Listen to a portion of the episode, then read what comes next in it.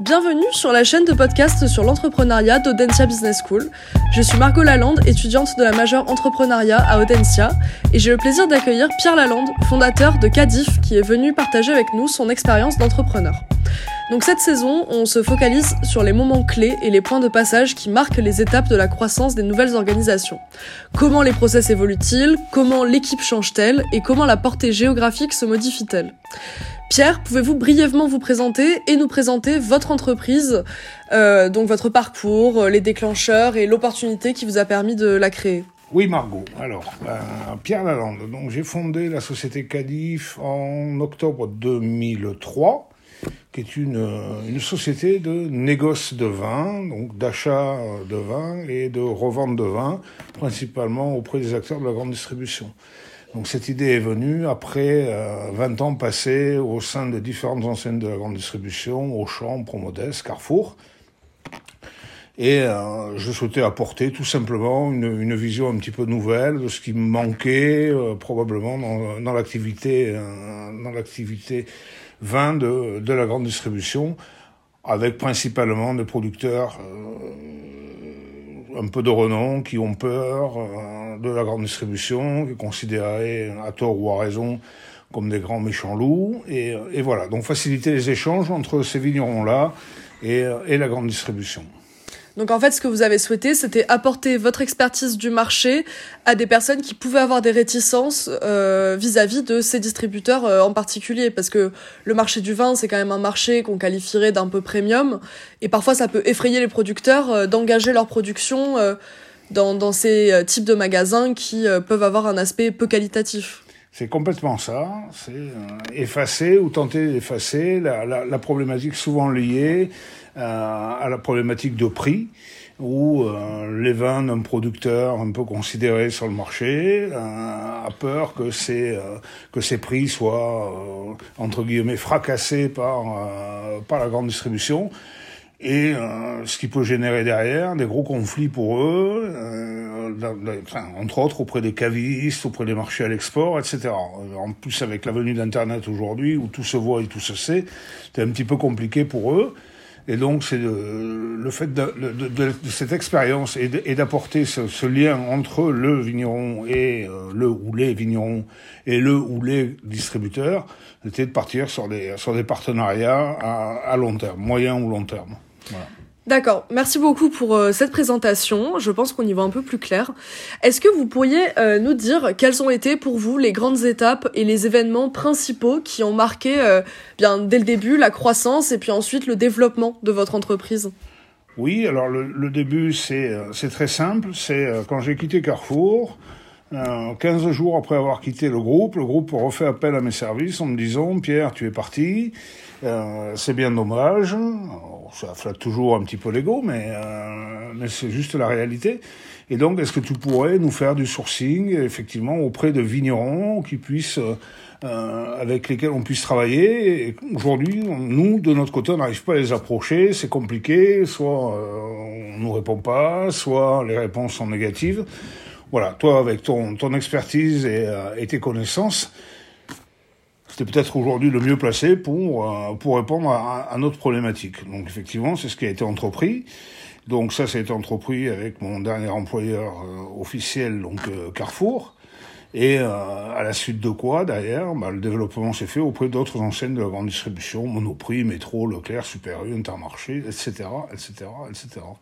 Donc c'est finalement votre réseau acquis initialement chez Carrefour qui vous a ouvert ensuite les clés des autres grands distributeurs en France alors oui, euh, oui, on doit simplement rajouter, c'est quand j'ai quitté Carrefour, parallèlement à ça, j'ai dé développé une activité de consultant avec une société qui s'appelle BLD, donc c'est euh, la société de distribution des champagnes Bollinger, des cognacs de la main et euh, des vins de Loire de Langlois Château, qui m'ont permis de rencontrer tous les acteurs de la grande distribution afin de euh, clairement mettre fin à ce que l'on appelle le marché gris, le marché parallèle, euh, C'est-à-dire, c'est les, euh, les, distributeurs arrivent à trouver des circuits pour proposer des produits que les fournisseurs ne veulent pas leur vendre.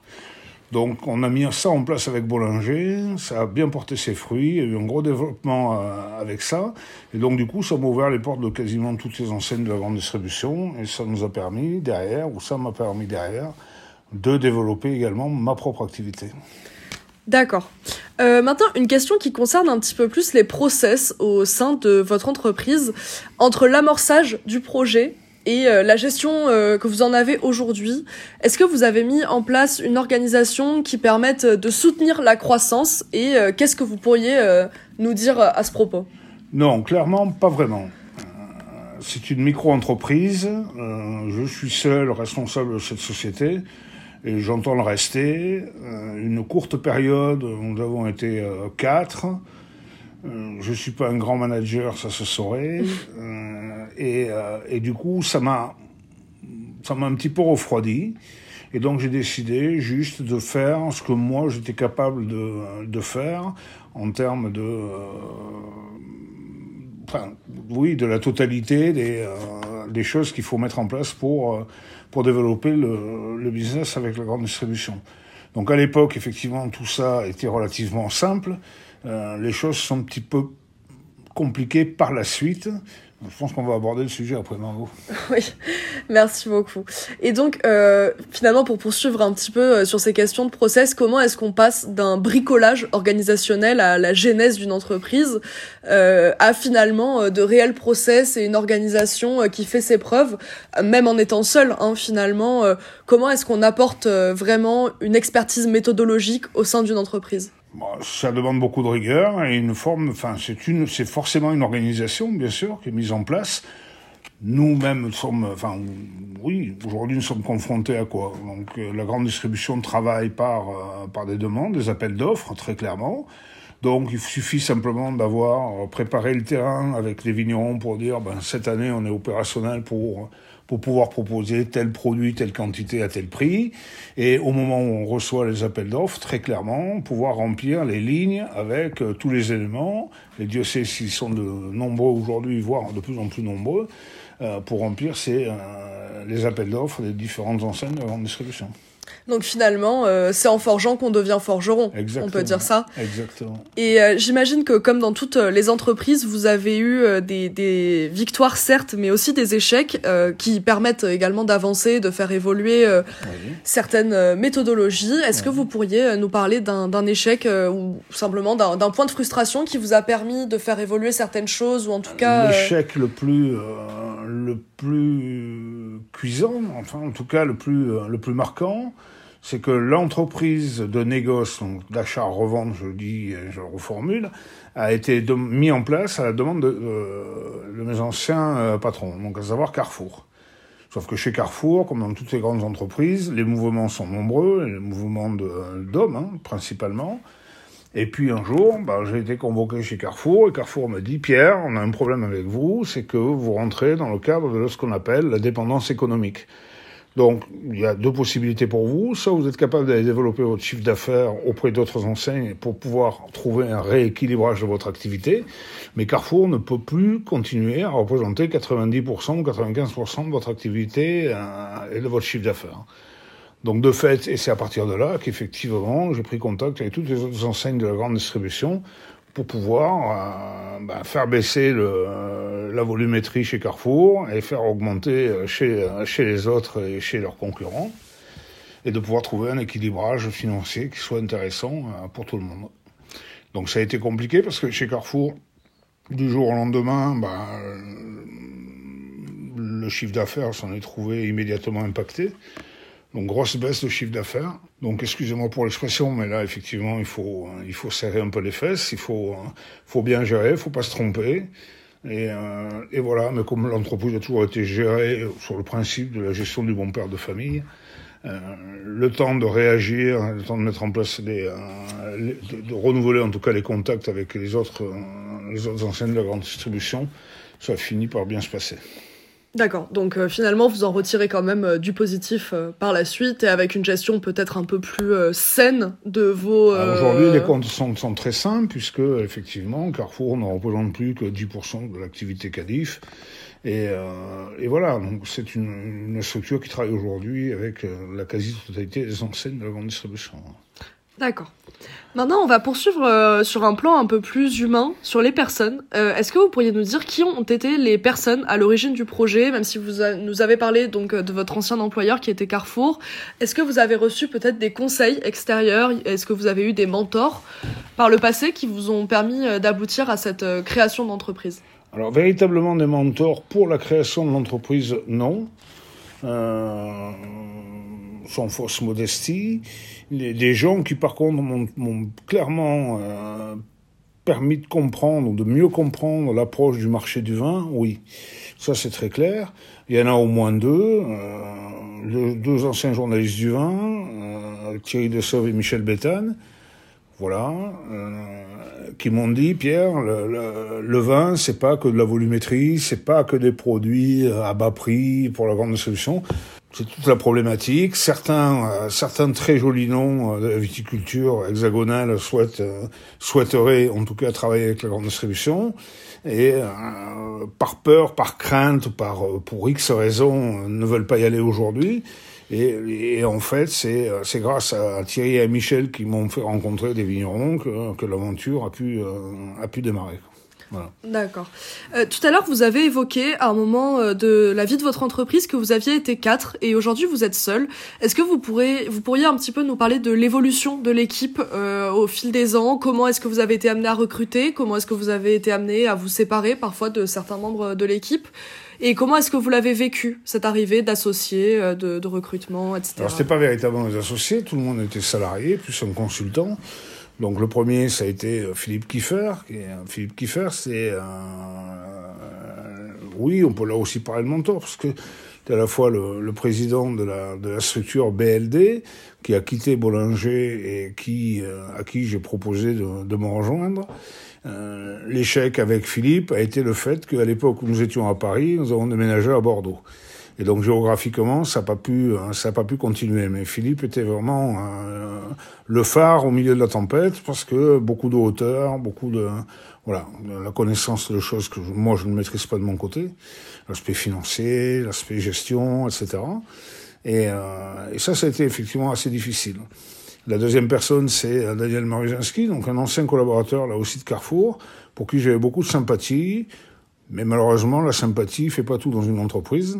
C'est un problème après de compétences. Et les compétences n'étaient pas là. Donc en fait, c'est une erreur de casting. Euh, voilà.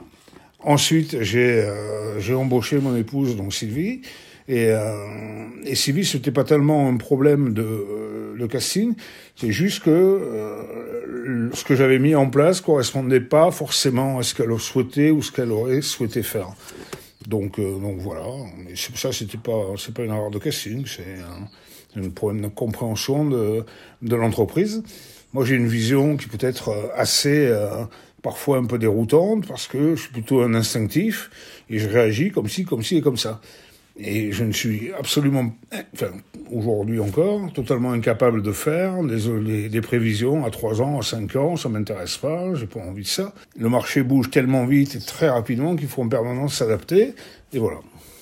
C'est très intéressant ce que vous nous dites euh, sur l'aspect humain et euh, surtout ça, ça nous apprend que euh, finalement la, la, toute la sympathie et euh, la, la, bienveillance qu'on peut avoir à l'égard euh, d'une personne dans notre entourage et se projeter dans, dans un business avec cette personne, euh, finalement, il faut un petit peu s'en méfier parce que ça peut parfois nous induire en erreur sur les, les facultés à accomplir des missions oui, pour oui, ces oui. personnes-là. Ça, c'est vrai, Margot. C'est c'est tout le travail que peuvent apporter tous les responsables des RH au sein des entreprises qui euh, parfois peuvent paraître durs, etc., mais qui, ont bien un cadre, qui savent bien pertinemment ce pourquoi euh, la personne qui est susceptible d'être recrutée, euh, quelle est la mission qui l'attend, et, voilà. Ça, j'avoue que c'est pas, pas forcément ce, sur quoi je suis le plus à l'aise. Oui, ça mérite une expertise extérieure peut-être.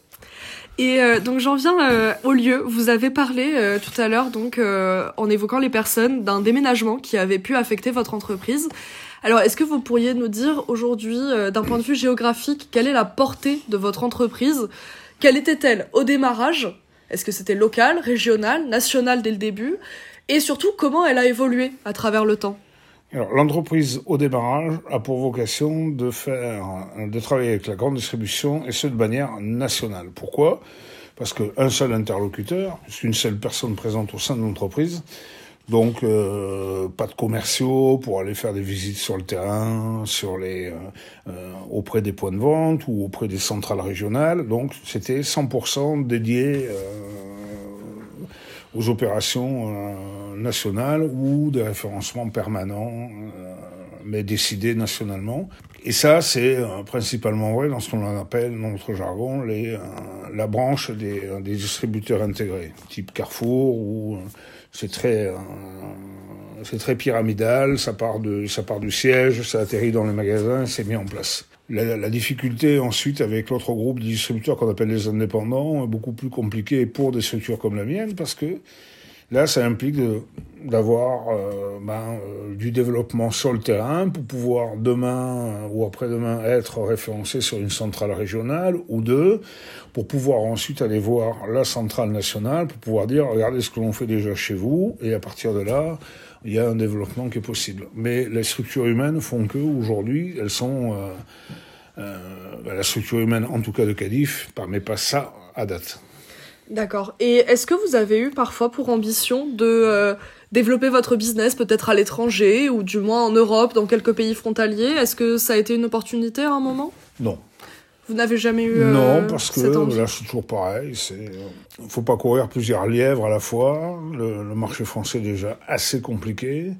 Se positionner euh, sur une stratégie assez finalement, euh, même si ça ne paraît pas assez pointu, trouver les bons produits, trouver les bons vignerons euh, qui sont pas, euh, qui, peuvent être des références pour nos, clients distributeurs et qui sont pas aujourd'hui distribués, distribués, oui, pardon, ça, nécessite énormément de temps et énormément d'investissement. Donc, pas, pas financier, hein, mais effectivement de préparation, de, relations, et, donc apporter un peu une on est sur un métier de niche, en fait, très clairement. On est sur un métier de niche. La structure Cadif apporte ce que euh, quasiment aucun fournisseur n'apporte aujourd'hui. Et euh, donc j'imagine, euh, si je vous suis, que sur un marché aussi spécifique et aussi particulier que le vin, notamment en France, puisque nous sommes quand même des consommateurs assez représentatifs et surtout très particuliers de ce produit, finalement, il vaut mieux sécuriser un marché plutôt que de vouloir peut-être se, se, brûler les ailes et euh, conquérir d'autres marchés euh, sans avoir une expertise sur un domaine aussi particulier. Oui, oui, oui et non, parce que euh, sécuriser le marché, bien évidemment, mais il ne faut jamais se reposer sur ses lauriers. Oui, bien sûr. Et la grande distribution ne vous donne pas de, de, contrat sur 10 ans, elle vous en donne même pas sur 2 ans, donc une fois que vous avez fait la foire au vin ben, 2022, vous ne savez pas si vous serez retenu sur la foire au vin 2023. Donc ça nécessite en permanence d'être à l'écoute des besoins, des, euh, voire même de créer des besoins auprès de la grande distribution. Aujourd'hui, dans notre métier, peu de fournisseurs ont de force de vente sur le terrain, donc il y a peu de remontées de, des commerciaux pour expliquer ce qui s'est passé, pourquoi le marché cette année a été difficile, qu'est-ce qu'attendent les consommateurs. Moi, de mon côté, je m'applique à, à, être présent en magasin de manière très très régulière on pourrait dire que je passe quasiment trois mois de l'année dans le point de vente, voilà, à l'écoute des clients. Et, et ça aussi, c'est, pour le développement de l'entreprise, c'est quelque chose d'extrêmement important. Super. Écoutez, c'est très intéressant. Merci beaucoup. Euh, une petite question pour euh, conclure cet entretien. Si vous aviez un conseil à donner aux entrepreneurs et entrepreneuses qui nous écoutent euh, afin de piloter leur croissance, quel serait-il? Les conseils, c'est difficile d'en donner. Après, si vous voulez juste dire quelque chose, c'est si vous avez des ambitions, si vous croyez en ce que vous faites, foncez, allez-y. C'est ça nécessite beaucoup d'énergie. Faut, voilà, c'est l'énergie qui peut-être aujourd'hui manque un petit peu dans ce monde de, du travail, mais euh, voilà, ça demande beaucoup, beaucoup, beaucoup d'énergie. Mais croyez en votre talent, euh, vous chuterez, vous vous relèverez, vous continuerez, vous retomberez, vous vous relèverez encore, et ça finira par avancer, ça finira par payer. Donc euh, finalement, si on pouvait conclure, on dirait qu'il faut simplement se donner les moyens de ses ambitions. Faut être courageux, faut être euh, opiniâtre, faut être euh, motivé, faut ne rien lâcher. Il faut, c'est ben, je crois, le qualificatif de tous les, de tous les chefs d'entreprise, tout petits comme moi ou de tous les grands. C'est, voilà, quand on croit en quelque chose, il faut, faut aller au bout de ses rêves. Eh bien, un grand merci, Pierre, d'avoir euh, répondu à nos questions. Vous pouvez retrouver l'ensemble de nos podcasts sur podcast-entrepreneuriat.audencia.com et on vous dit à très bientôt.